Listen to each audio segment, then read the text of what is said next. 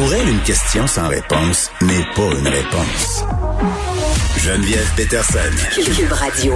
Madeleine Pilote-Côté est avec nous, que vous pouvez lire dans le Journal de Montréal et de Québec. Madeleine, salut. Allô Geneviève? Tu as écouté le gala des Oliviers pour nous? Ben oui, j'ai pas manqué ça euh, certainement. Moi, je, moi, j'ai été humoriste. Ben, en fait, je le suis encore. J'étais allée à l'école de l'humour euh, Geneviève. Puis j'étais dans la même cohorte que Mathieu Dufour et que Pierre-Yves Desmarais. Donc, j'étais contente de les voir à la télé hier. Puis les deux euh, ont remporté chacun des prix. Fait que j'étais vraiment fière d'eux. Puis ben, j'étais tellement contente de regarder le gala parce que je me sentais vraiment avec tous les Québécois les Québécoises, même si j'étais toute seule dans mon salon c'est le fun de regarder ça en direct puis de rire. En tout cas, moi, ça m'a vraiment fait du bien. Écoute, moi je l'ai pas écouté le gala des Oliviers, mais j'avais l'impression, puis corrige-moi si je me trompe, là, euh, j'ai pas l'impression que c'est un gala qui est très très écouté habituellement. Ça, est-ce que je me trompe? Ben, je, en fait, moi, je, je, je sais pas pour les autres, mais je sais que, ben, dans le milieu, c'est, c'est très écouté. Oui, dans le milieu, mais je veux dire, je pense pas que le, grand public écoute ça massivement, contrairement à, mon impression d'hier. Là, je pense qu'on est vraiment beaucoup de gens qui étaient euh, en train d'écouter en direct, de voir un peu qu'est-ce qui serait fait. J'ai l'impression que les gens s'ennuient de nos humoristes. Ben c'est ça, on les a pas vus de l'année dans les salles. Euh, là, ils peuvent recommencer à faire des shows euh, dans les zones oranges. Ça s'en vient ici en, zone rouge. Ça. 26 mars. Euh, oui, c'est ça, on est super hâte. Mais pour les artistes, parce qu'il y a eu plein de jokes, de blagues là-dessus hier sur les shows Zoom, tu sais, les shows ouais. Arnaud Soli, ça a été le champion de faire des prestations sur sur Instagram. Est-ce qu'il a remporté quelque chose? lui a remporté Révélation de l'année. Bon. artiste COVID de l'année, c'est Mathieu Dufour qui a remporté le prix. Puis c'était vraiment drôle parce que la statuette de Mathieu euh, avait apporté un masque. Fait que ça fait une, je trouve que ça fait une belle allusion au, prix qu'il a remporté. Puis, pendant qu'il faisait son euh, ses remerciements, dans le fond, euh, il a comme il, a, dit qu'il était gay. Il a dit la fille avec qui je suis assise, c'est ma coloc, c'est pas ma blonde parce que je suis gay. En tout cas, c'était vraiment ça allait crier dans la salle. Puis je trouvais ça beau de voir qu'en 2021, ben des gens qui sont capables d'assumer ça, puis qui se font applaudir, puis que c'est vraiment c'est vraiment c'était beau à voir. Puis sur les réseaux sociaux, j'ai vu plein de réactions là-dessus aussi sur sur ce que Mathieu Dufour a dit par rapport à son orientation sexuelle. J'ai entendu beaucoup parler du numéro de Philippe Audrey, la rue Saint-Jacques? Oui, aussi, c'était un très bon euh, numéro, mais moi, ça ça figure pas dans les euh, dans les meilleurs moments pour moi de la soirée. Un numéro sur Julien Lacroix? Ben, c'était un bon euh, numéro. il a fait une blague. Il disait justement que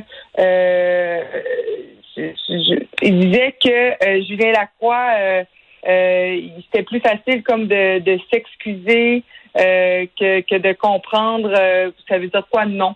En tout cas, je, je, le formule mal, mais oui, c'était quand même très intelligent. Euh, il a, il a fait une, un, beau numéro. Mais moi, mes numéros préférés, ça a été le numéro d'ouverture de François Bellefeuille. Il a fait une bonne blague à la fin sur Marie-Pierre Morin. Il dit on a failli avoir Marie-Pierre Morin, mais son agenda était déjà trop chargé.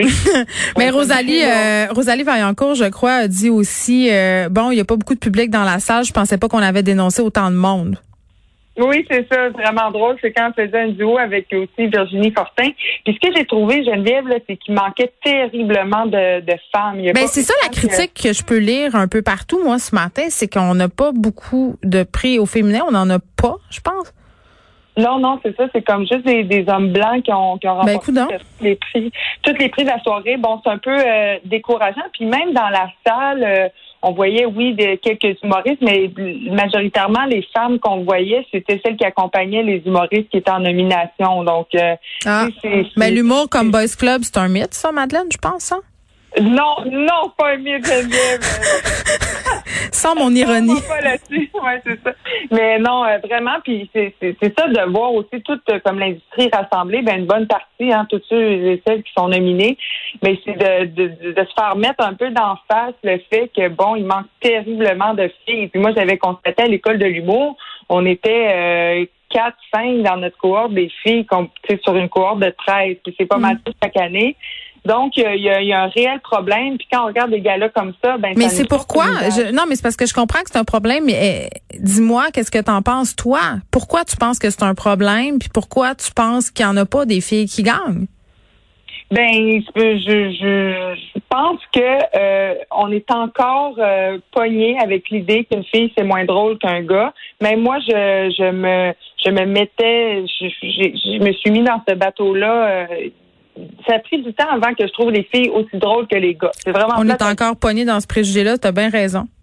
Ouais, exact. moi, j'allais dans des soirées, dans des bars, puis une fille montait sur scène, j'étais comme bon, va falloir qu'elle m'impressionne pour que je la trouve bonne. Mais pourquoi? On a des attentes beaucoup plus hautes euh, par rapport aux filles en humour, aux filles humoristes?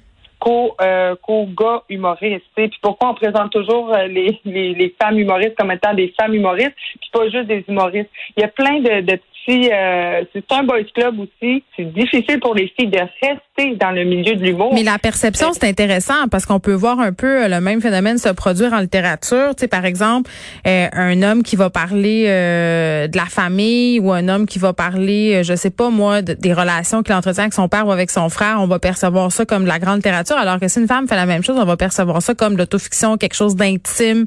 puis ça a toujours moins de prestige. C'est un peu le même phénomène. En tout cas, moi, j'ai entendu beaucoup ça en humour, Madeleine. Là. Euh, les hommes qui passent, euh, qui font beaucoup de numéros sur euh, leur blonde, sur le couple et tout ça, puis ça, ça passe très très bien. Mais si les filles parlent, par exemple, de leur maternité, de leur accouchement, ben ils se font accuser de faire de l'humour de bonne femme. Exact, puis juste des, problèmes de, santé que les gars racontent, une vasectomie, une ça, si une femme parle de ses règles sur scène, si elle parle de, ses problèmes aussi de, de femme. Mais ben, son allaitement, mettons, tu sais. Ben c'est ça, c'est vrai que un, ça risque de choquer les personnes dans la salle, puis deux, on va dire d'elle qu'elle fait de l'humour euh, hyper niché, de l'humour pour les femmes, alors que c'est pas vrai. Puis si un humoriste parle de sa vasectomie, ben c'est pas mal tout le monde qui va l'applaudir. Je me sens pas très interpellée euh, au niveau de la vasectomie, euh, je dois dire ça. ben c'est ça, mais ça, dépend toujours. Mais en tout cas, les, les femmes ont, euh, faut, faut consommer plus d'humour de femmes. Non, mais les femmes humoristes, Madeleine, un matin, sont où? Est-ce qu'il y en a qui disent que ça n'a pas de sens? Euh, oui, euh, il y, en a qui l'ont dénoncé euh, sur des réseaux sociaux. Il y, a, beaucoup de des gens dans le milieu des auteurs aussi qui ont dénoncé ça aussi, le fait qu'il n'y avait pas beaucoup de, filles dans le gala. Il y a eu un numéro de groupe à Mané, tout le monde s'est mis à chanter une, chanson durant le gala. Et puis plusieurs humoristes, il y avait notamment Virginie Fortin, Rosalie Vaillancourt, puis mm. tout le reste c'était des gars. ils ont mis Rosalie puis Virginie direct en avant, tu sais, fait que j'étais contente de voir des filles, mais si tu remarques en arrière, c'est juste des gars. Oui, ça fait un peu, on, a placé euh, les madames stratégiquement. Euh, gros dossier en fin de semaine dans le Journal de Montréal, Madeleine, sur la cyberintimidation sur les médias sociaux. Oui, exact. On peut y lire dans ce dossier-là qu'il euh, il y a beaucoup de spécialistes qui dénoncent l'ensauvagement des plateformes numériques. Mm-hmm depuis un an, par exemple, il y a deux fois plus de commentaires haineux euh, qui seraient supprimés par les modérateurs, les modératrices sur les pages des différents médias québécois. Il y a aussi le, j'ai fait quelques recherches, puis il y a aussi le, service de police de Montréal, le SPVM, qui reçoit aussi de plus en plus de plaintes en la matière. Ah, ils me l'ont dit. Moi, quand je suis allée porter plainte, euh, je pense que ça fait deux mois maintenant là, pour euh, quelqu'un qui, qui me faisait des menaces de viol et qui me harcelait sur les médias sociaux. J'ai, c'est long ce processus-là, donc j'ai eu l'occasion de discuter avec le policier à mon dossier et la, la policière aussi qui me disait que ça avait explosé. Ils savent plus quoi faire. Le harcèlement sur les médias sociaux, l'intimidation, c'est sans commune mesure. Ben, c'est ce que je lisais. Euh, euh, c'est que les gens ne peuvent plus vraiment se défouler puis de parler de potins puis de, de, parler de leur opinion euh, peut-être plus tranchée. Ils peuvent plus en parler à la machine à café, ils peuvent plus en parler au bureau. On est plus seul à la maison. Pense que c'est l'explication un peu réductrice de la patente. Moi, je pense que c'est l'arbre qui cache la forêt. Tu sais, parce que c'est pas parce que mhm. t'as plus personne avec qui. Tu sais, Madeleine, ok, mettons jase là. Mettons que j'étais à la machine à café avec, toi là, puis que j'étais un gars, je vais pas dire ben elle, je la violerais, elle, je crisserais une volée. Je veux dire, c'est pas une discussion de machine à café, ça là là c'est de la violence, puis c'est des menaces, puis c'est du harcèlement, puis c'est de l'intimidation. Euh, puis je pense pas que comme société là, euh, on ait atteint un tel degré de frustration de pas pouvoir jaser à la machine à café. Moi, je pense que c'est la représentation d'un problème beaucoup plus profond, euh, d'une puis qu'on sous-estime depuis longtemps, c'est-à-dire le mépris envers les femmes, l'objectivation des femmes. On le voit, on a des féminicides qui sont vraiment très très nombreux depuis le début de l'année, comme si on pouvait disposer des Tu sais, je disais, puis c'est un peu démagogique de ma part de le dire, mais je le redis parce que l'image est forte. Si depuis le début de l'année, Madeleine, il y avait six hommes qui étaient décédés dans un contexte conjugal, c'est-à-dire que euh, leur blonde ou leur femme, euh, bon, euh, aurait été à l'origine de leur mort, les aurait finalement tués. Qu'est-ce que tu penses qui serait en train de se passer? C'est comme si la violence envers les femmes c'était accepté depuis longtemps. Puis ce qui est en train de se passer sur les médias sociaux en ce moment, c'est un peu ça. Puis ça a été alimenté euh, par des fauteurs de troubles qui sont des personnalités publiques qui se gênent pas pour intimider, pour harceler, pour rabaisser des femmes dans l'espace public. Fait que les gens se sentent tout permis. Puis il n'y en a pas de conséquences vraiment, à part si tu fais une menace de mort claire. Donc c'est le Far West et les gens s'en donnent euh, à cœur que veux-tu.